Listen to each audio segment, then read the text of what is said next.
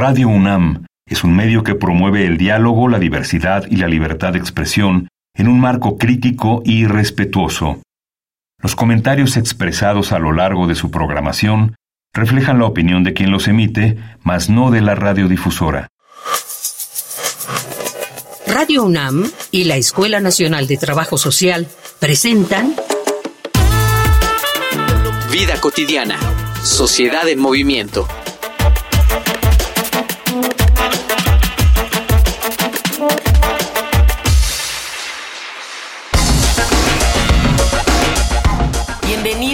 Bienvenidos a una nueva emisión de Vida Cotidiana. Soy Ángeles Casillas y bueno, a propósito de lo que conmemoramos este próximo lunes, el Día Mundial del Trabajo Infantil, hoy queremos reflexionar de fondo cuántos de nosotros y nosotras hemos observado, tanto en las ciudades como en el campo, la actividad, digamos, laboral que realizan niños y niñas.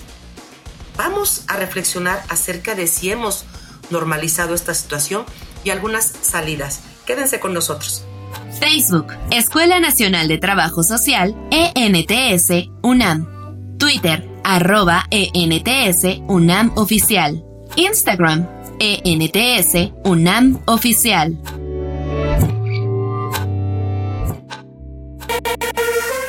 Imagen cotidiana de cualquier calle del centro histórico de la Ciudad de México, podemos ver a niños caminando entre las terrazas de los restaurantes ofreciendo dulces a los comensales. Otros más aún cargan un cajón de bolero ofreciendo grasa a quienes llevan zapatos. Y lejos de la urbe, en el campo, no es infrecuente ver a niños ayudando en la siembra y la cosecha. Bajo un discurso de perseverancia, de esfuerzo y de ganas de salir adelante, hemos normalizado una situación que ningún niño o niña debería vivir. Las infancias tienen derecho a vivir esa etapa de su vida sin obligaciones laborales y con derecho al estudio para formar sus mentes, a la alimentación para fomentar su desarrollo y al ocio, como todos los seres humanos. ¿Por qué no le estamos dando a esta situación la importancia que merece? Hoy, en Vida Cotidiana, Sociedad en Movimiento, hablaremos sobre trabajo infantil, una realidad visible en las calles de México, con el doctor Pedro Daniel Martínez Sierra, profesor de la Escuela Nacional de Trabajo Social.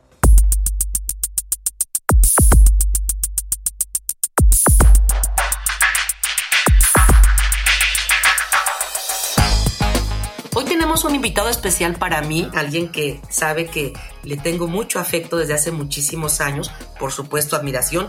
Doctor Pedro Daniel, bienvenido a nuestra emisión. Hola, ¿qué tal Ángeles? Un gusto, como siempre, estar en tu programa. Vamos a iniciar partiendo de cómo enmarcamos esto que definimos como trabajo infantil y de alguna manera cuáles son, digamos, esos elementos o características que lo hacen pues una, una actividad, digamos, especial. El trabajo infantil es una práctica anticonstitucional que vulnera los derechos humanos fundamentales de las niñas, de los niños y los adolescentes. Debo señalar, por supuesto, que su característica principal es la explotación y los coloca en una situación de riesgo.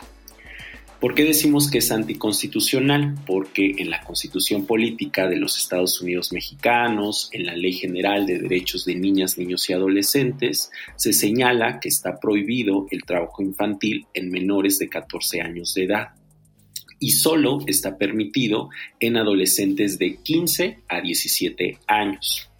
Pero por supuesto tiene que haber características especiales para que puedan llevar a cabo este trabajo es decir, no pueden trabajar más de seis horas, tienen que tener por lo menos una hora de descanso, se deben respetar sus derechos laborales, no pueden abandonar sus estudios, la actividad laboral que desarrollen no puede colocarlos en una situación de riesgo y por supuesto tiene que existir autorización por parte de la mamá, por parte del papá o de algún tutor. El problema que tenemos regularmente es que esta ley, como muchas otras, a veces son poco normativas. Es decir, una cosa es lo que se dice y otra cosa es lo que ya sucede en términos prácticos u operativos. Vamos a iniciar reconociendo esta ilegalidad, doctor. Y sería muy importante conocer algunas, digamos, de las causas. ¿Qué, factores sociales, económicos y culturales propician que se esté dando, no obstante esta legalidad, el trabajo infantil? Sí, claro. La principal causa detonadora de estos factores que tú señalas, sociales, económicos y culturales, sin lugar a dudas, es la pobreza. ¿Por qué digo esto? Porque el trabajo infantil es un efecto colateral de la desigualdad y de la pobreza. En México, lamentablemente, tenemos más de 50 millones de pobres en sus diferentes niveles, pobreza extrema, moderada, pobreza. Por lo tanto, pues no resulta extraño que antes de la pandemia tuviéramos 3.5 millones de niñas, niños y adolescentes desarrollando trabajo infantil. Y con la llegada de la pandemia tuvimos un millón más. Ahora bien, por supuesto es entendible este incremento porque los efectos de la pandemia por COVID-19 se vieron reflejados en diferentes ámbitos, entre ellos, por supuesto, en la economía del país, donde los empleos formales se redujeron, aumentó el empleo informal, colocando a muchas familias en situaciones críticas, donde un solo sueldo pues, no es suficiente para la subsistencia. Y en ocasiones, y esto lo digo sobre todo en las comunidades rurales, la escuela resulta un gasto que muchas familias no pueden costear. Fíjate, doctor, que este binomio, digamos, de desigualdad y pobreza, pues eh, ocasiona definitivamente como esta muchas más problemáticas de orden social. ¿Qué papel juega la parte cultural? Sobre todo porque, como tú hacías referencia, ¿no? Eh, para quienes puedan tener entre 15 y 17 años, se necesita, ante todo, de la autorización de padre, madre o tutores. Pero hemos de reconocer que estas actividades no, no, no lícitas, pues se dan muchas de ellas en el seno de la familia. Claro. En el caso de las comunidades rurales, por ejemplo, la escuela no es que no sea importante, pero debido a las condiciones tan precarias de las familias, muchas de ellas se ven obligadas a que niñas y niños trabajen. Por lo tanto, se llevan a los niños a la siembra, a la cosecha y trabajan largas jornadas a lo largo del día y van perdiendo este derecho tan importante que es el derecho a la educación. Y esto a la larga va a tener una serie de afectaciones importantes en su desarrollo físico, mental y por supuesto emocional. Muy claro, doctor. Vamos a abonar con algunos datos estadísticos justamente sobre el trabajo infantil en nuestro país. Escuchemos una infografía social. Infografía social. La Organización Internacional del Trabajo nombró el 12 de junio como Día Mundial contra el Trabajo Infantil. Desde el 2002 se estableció esta fecha para generar conciencia sobre la magnitud del fenómeno y sumar esfuerzos para erradicarlo. De acuerdo con datos de la ONU, a principios de 2020, uno de cada 10 niños de 5 años o más en el mundo tenía algún tipo de trabajo, y México es el segundo país de Latinoamérica con más casos de trabajo infantil. Miles de niñas, niños y adolescentes no van a la escuela para apoyar en la economía familiar. Uno de cada seis menores de 14 años trabaja, lo que significa 3.3 millones de entre 5 y 17 años de edad. De ellos, cerca del 30% no recibe salario alguno por la actividad que desempeña. La Ley Federal de Trabajo establece que la edad mínima para trabajar es de 15 años y en muchos casos no se respeta. El trabajo les priva de su derecho a la educación, la salud, el juego y el pleno desarrollo. En abril de 2022, el DIF identificó a 457 niñas y niños en trabajo infantil en el metro de la Ciudad de México. En la vía pública se detectaron 980 niñas y niños que realizan algún trabajo. El Informe Nacional sobre la Violencia contra Niñas, Niños y Adolescentes de World Vision, México reveló que el 53.7% de inasistencias escolares se deben a la responsabilidad de aportar un ingreso a la economía familiar, apoyar labores domésticas o cuidar a alguien para millones de niños, niñas y adolescentes, el trabajo infantil deja huellas que duran toda la vida. Por ello, la Agenda 2030 de la Asamblea General de la ONU exhorta a las naciones a adoptar medidas inmediatas y eficaces para erradicar el trabajo forzoso, poner fin a la esclavitud, trata de personas y asegurar la prohibición y eliminación del trabajo infantil. Doctor, ¿habrá alguna tipología o, formas en las que se expresa este trabajo infantil? Claro, cuando hablamos de trabajo infantil estamos haciendo referencia principalmente a aquel trabajo que se desarrolla bajo características de explotación y que coloca a niñas, niños y adolescentes en una posición de alto riesgo. Es decir, no estamos aludiendo a aquellas actividades de apoyo que pueden realizar con sus familias. Por ejemplo, los negocios familiares, como puede ser una tienda, un puesto dentro de un mercado, siempre y cuando no se vulneren, por supuesto, sus derechos humanos. Es decir, que el niño siga acudiendo a la escuela, siga jugando, siga teniendo derecho al esparcimiento, al descanso y no se afecten otros derechos importantes. Todas y todos sabemos que las calles, por ejemplo, no son espacios seguros y parte de la fotografía urbana que eh, visualizamos son a niños trabajadores. El hecho de que un niño, una niña o un adolescente trabaje, no sé, se me ocurre, limpiando parabrisas o vendiendo dulces durante una larga jornada de trabajo, los coloca, por supuesto, en una posición de riesgo donde pueden ser víctimas de violencia física, de violencia sexual y por supuesto de violencia psicológica.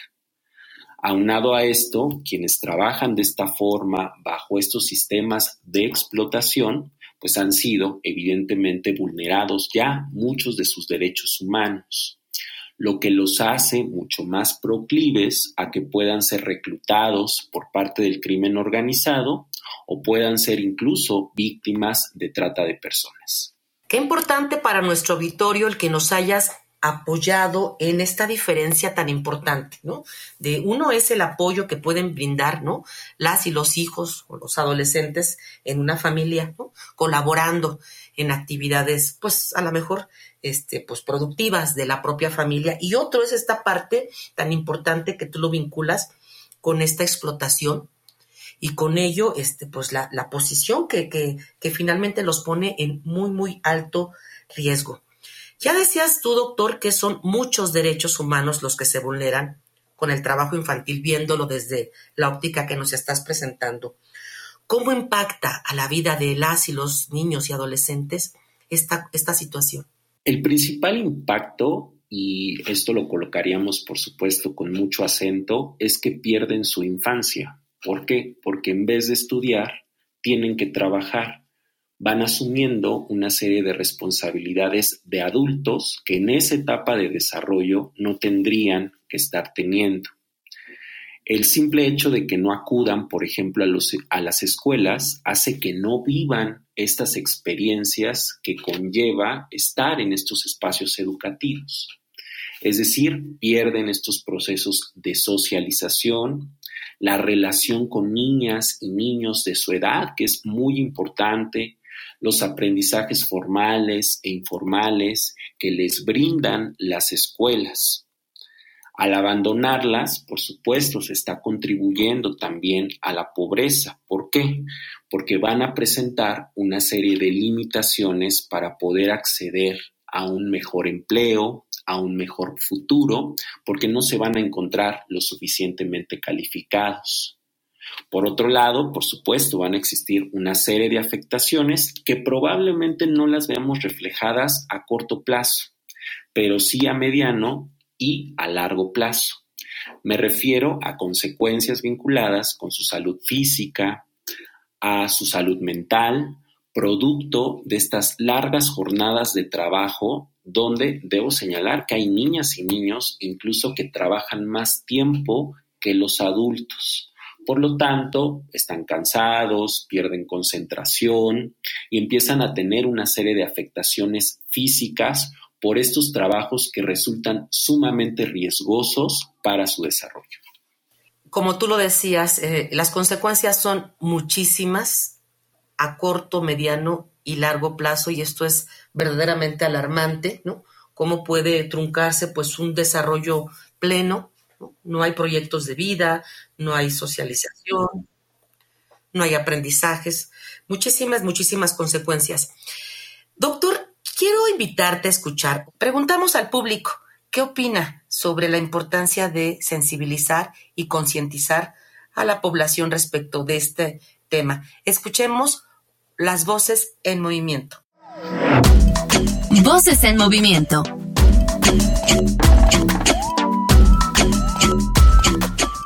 Hola, mi nombre es Adrián Cortés y tengo 44 años. Radico en la Ciudad de México. Antes, cuando usaba más el transporte público, veía más a niños trabajando, vendiendo chicles, en los semáforos, limpiando parabrisas. Hoy últimamente ya no veo tantos, veo más niños cuando voy a un restaurante o voy caminando en el centro de la Ciudad de México o en alguna plaza. Veo niños siempre vendiendo algún dulce, pues con una frecuencia regular, no tanta. Que si considero que algún día desaparecerá el trabajo infantil en nuestro país, pues depende de nosotros como sociedad, de nosotros que vamos formando jóvenes, que vamos formando niños en nuestras casas, la educación que les demos y, el compromiso que tengamos como sociedad para que esto deje de, de ser. Hola, soy Yvonne, tengo 29 años y soy de la Ciudad de México. Estoy totalmente en desacuerdo con el trabajo infantil. Me parece una violación a los derechos de los pequeños donde no les permiten vivir su niñez o jugar y estudiar. Al contrario, yo creo que les roban la inocencia o pues los hacen obligadamente, ¿no? A madurar y a sufrir desgaste físico y mental que no son acordes a su edad. Si creo que un día desaparecerá el trabajo infantil en el país, no lo sé. Me gustaría que sí, todavía lo veo lejano, yo creo que falta mucho por hacer, pero la mayoría está en nosotros los adultos que tenemos que empezar a ser responsables pues desde el área de la política, políticas públicas que impulsen a programas que apoyen a estas familias que quizás por necesidades económicas tengan que entrar todos a, trabajar, pero creo que todavía está un poco lejano, pero sí me gustaría que se erradicara el trabajo infantil en el país.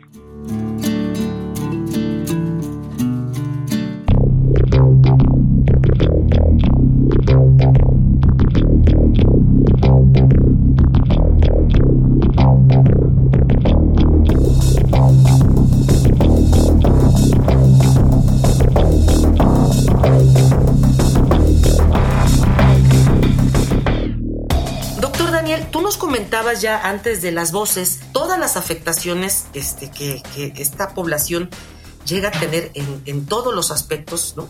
Emocionales, físicos, de desarrollo, etcétera. ¿Qué pasa con nuestros gobiernos? ¿Qué pasa con quienes toman decisiones?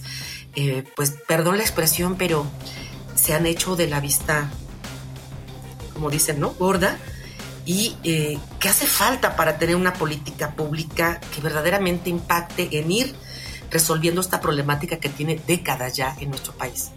Lo principal es los datos, las informaciones. En 2019, por ejemplo, se hizo la última encuesta sobre trabajo infantil en México. Con la llegada de la pandemia, todas y todos sabemos que estos diagnósticos, estas cifras, en muchos casos ya resultan obsoletos. ¿Por qué? Porque las realidades han cambiado, se han transformado. El problema que tenemos con el diseño de políticas públicas sobre este y otros temas relacionados con las niñeces y las, y las adolescencias es que los datos e informaciones que se manejan siempre son desde la generalidad. Es decir, tenemos pocos datos desagregados que nos permitan poder identificar la magnitud del problema.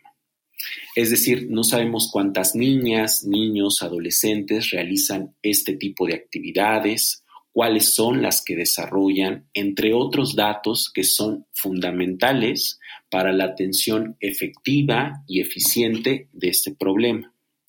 Ahora bien, respondiendo a, tu pregunta, lo que necesitamos, por supuesto, es del diseño de políticas públicas que mejoren las condiciones de vida de las familias.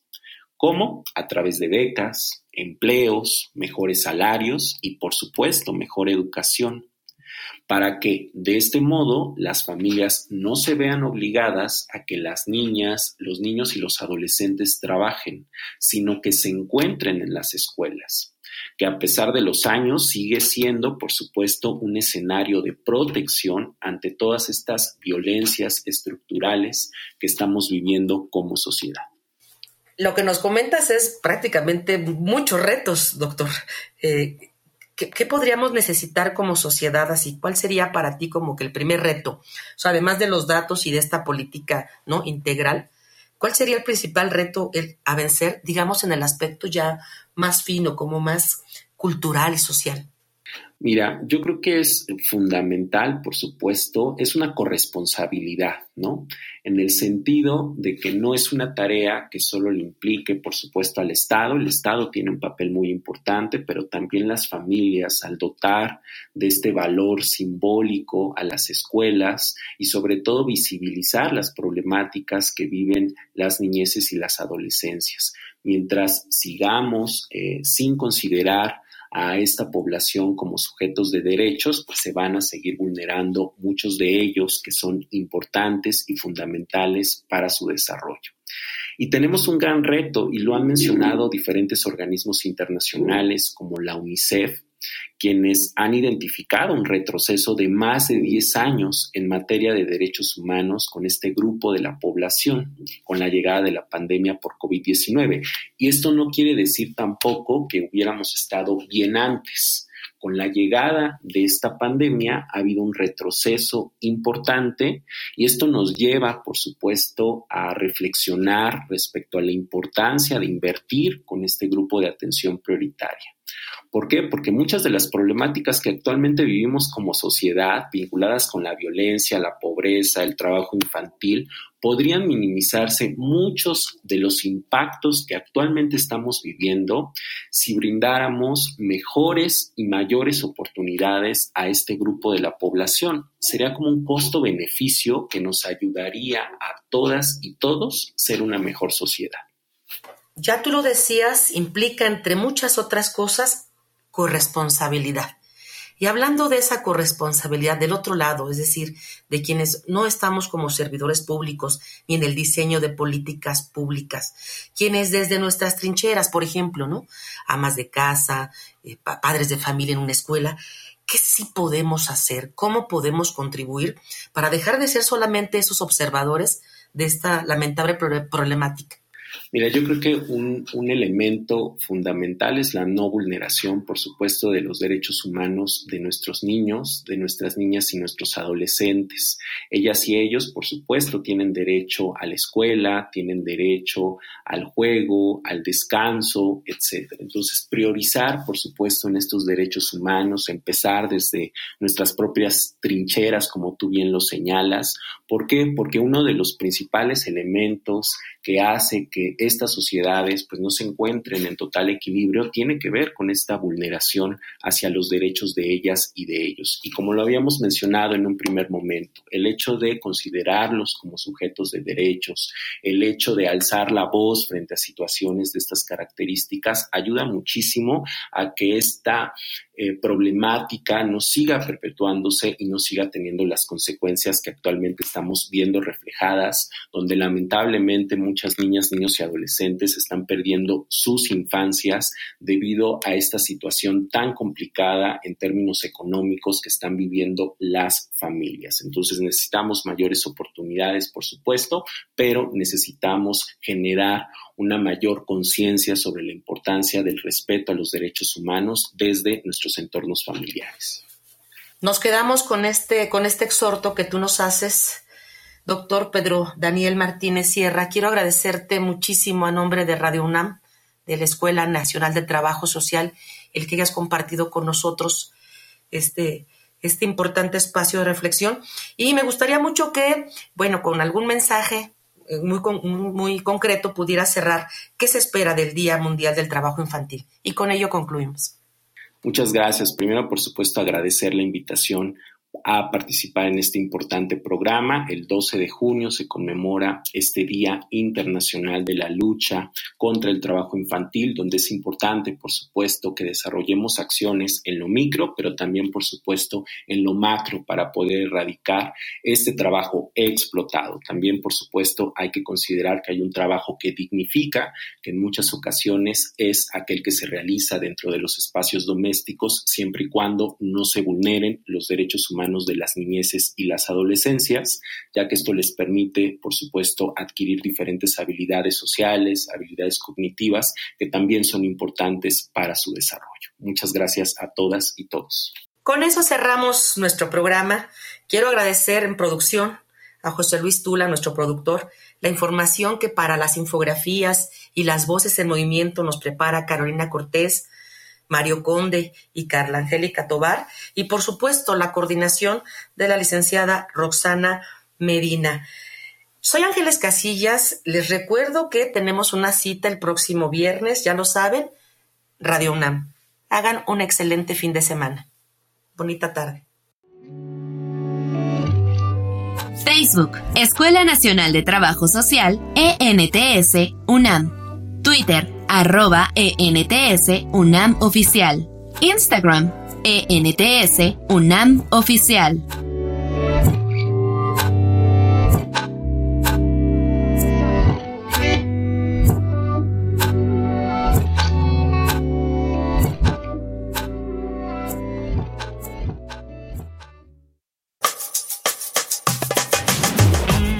Vida cotidiana, sociedad en movimiento es una coproducción entre Radio UNAM y la Escuela Nacional de Trabajo Social.